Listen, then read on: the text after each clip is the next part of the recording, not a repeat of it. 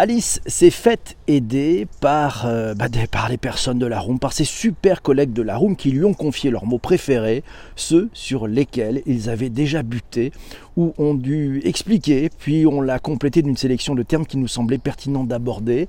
On va vous parler aujourd'hui dans cet épisode du jargon du web, de ces mots, ces acronymes, un peu ces, ces trucs un peu compliqués que l'on entend parler. C'est ce bagage jargonneux minimal comme le signale Alice et elle te propose de commencer par une première catégorie qui s'appelle les acronymes et autres abréviations. Ceux que tu risques fort de croiser dans un mail pro par exemple. On va en parler tout à l'heure. Tu verras ça d'ailleurs dans le, le billet sur le digitalpourtous.fr. Et puis il y a aussi un très grand nombre d'acronymes qui sont liés spécifiquement au métier du web, à la publicité en ligne et aux médias mais eux, on les abordera une prochaine fois. Voilà. Il y a ce relatif aussi à ton équipement digital de travail.